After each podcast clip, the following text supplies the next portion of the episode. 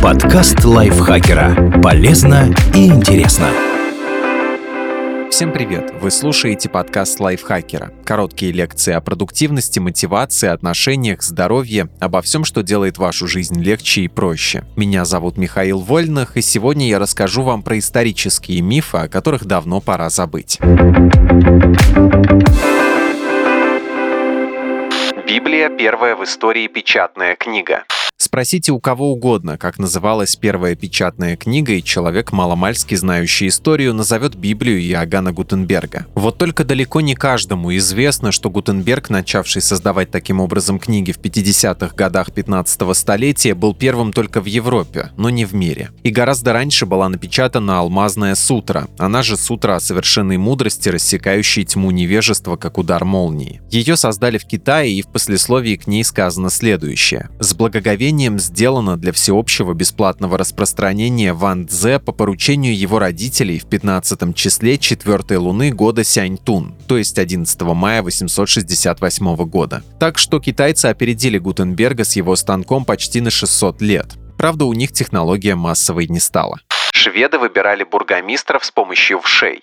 Есть еще один интересный исторический анекдот, который гуляет по интернету. Около ста лет тому назад при помощи вшей у шведов в Граденбурге проходили выборы бургомистра. Претенденты на должность садились вокруг стола и клали на него бороды. Посередине стола помещалась вошь. И бургомистром избирался тот, на чью бороду она заползала. Эту байку используют, когда хотят сказать, что все политики одинаковые и нет разницы, кому достанется власть. Но принадлежит цитата не историку, а советскому зоологу Павлу Иустиновичу Моряковскому. Исследовал он в основном насекомых, и стоит ли ему доверять в плане истории вопрос открытый. Скорее всего, Моряковский позаимствовал этот рассказ из книги «Крысы, вши и история», которую написал тоже зоолог Ханс Цинцер. А тот, в свою очередь, взял историю о вшивых выборах из воспоминаний Пьера Даниэля Юэ, епископа Авранша. Правда, у того действие происходило не в Швеции, а в нидерландском Харденберге. Редактор мемуаров епископа замечал, что такой практики там никогда не было, и Юэ придумал эту шутку для забавы. Так что доверять выборы мэров Шам все-таки не стоит.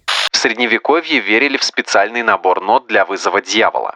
В интернете можно найти байку. Якобы в средние века верили, что особая комбинация звуков, музыкальный интервал в три тона, то есть тритон, способна ни много ни мало вызвать сатану. Не нужно ни кровавых жертвоприношений, ни сложных ритуалов. Любой, кто сумеет сыграть подряд три аккорда, наверняка справится и с призывом дьявола. И в средневековье этот тритон считался настолько опасным, что его запретила церковь. А тот, кто все-таки рискнул бы вставить его в свое произведение, мигом отправился бы на костер Инквизиции. Но это миф. Популяризировал его рок-музыкант Оззи Осборн в своей книге «Автобиография без цензуры». Цитата. «А потом Тони придумал этот жуткий риф. Поверх него я простонал какую-то мелодию, и результат получился чертовски крутой. На тот момент это было лучшее, что мы сочинили. Потом мне говорили, что риф Тони построен на так называемом дьявольском интервале, или тритоне. Его запретили в церковной музыке в средние века, потому что он до чертиков пугал людей». Конец цитаты. Возможно, Оззи взял это утверждение из работы музыковеда Андреаса Веркмайстера, созданной в 1702 году. В ней автор писал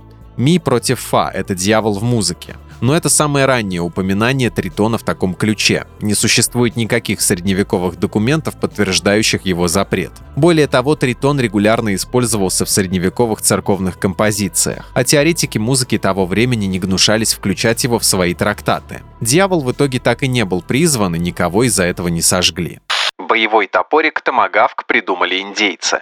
При упоминании томагавка на ум сразу приходят топорики индейцев Северной Америки. Но немногие знают, что на самом деле это оружие было придумано не ими. Слово «томагавк» — «тамахаак» использовалось индейцами для обозначения любых орудий с короткой рукоятью — дубинок, каменных топориков, клевцов и так далее. Классический же топорик из металла, который мы привыкли называть томагавком, в Америку привезли европейцы. Это не что иное, как абордажный топор. Его использовали, чтобы рубить веревочные сети противника, когда тот пытался залезть на борт. Да и вне боя топор штука полезная. Канат перебить, дров заготовить, гвоздь обухом забить, дичь разделать. Именно благодаря многофункциональности этот инструмент так полюбился индейцам, и они охотно торговали с бледнолицами в обмен на топорики, изготовленные на фабриках в Англии, Франции, Голландии и Испании. Импортозаместить его местные смогли только в самом примитивном виде, утяжеленном и без проушин. Так что от индейцев у томагавка в буквальном смысле одно название.